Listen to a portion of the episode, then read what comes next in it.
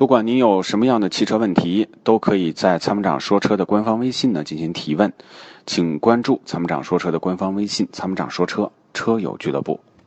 好，那接下来我们要有请热线上的下一位刘先生，我们来看他是什么问题。你好，来继续有请，喂，你好，哎，你好，哎，你好，你你好，那个我想请问一下哦，就是说前两天我倒车的时候把车后面擦了一下，就是蹭了一点漆，还有一点点钣金，然后我到 4S 店去开始要说估了一下是五千块钱，嗯，然后前两天我洗车的时候我到那个店里，我说你给我看一下这个喷漆修好的话得多少钱？他说是一千块修好，然后我就觉得差的有点大，咱也不懂车，我就不知道就说是像这个 4S 店跟外面的修车店的这个呃就这种钣金啊喷漆的这种处理品质上差别大不大？好，这个问题问的非常好啊，这也是大家的困惑。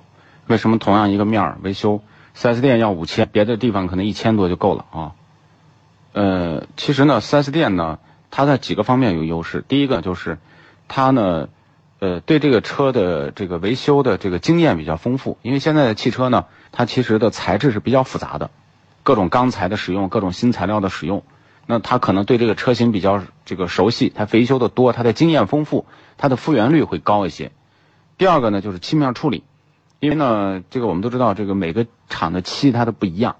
4S 店呢虽然也是调的漆，但是它的这个调漆的色差相对比较少，漆面呢尽量呢能够还原出原厂的这种状态。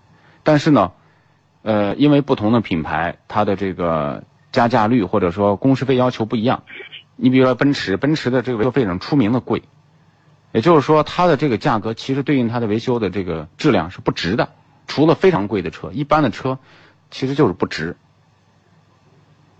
如果说有保险公司赔付，那你在那儿修就行。如果没有保险公司，我们一般会选择在外面大的这个就是钣喷的这个地方去维修，他们的经验也同样丰富。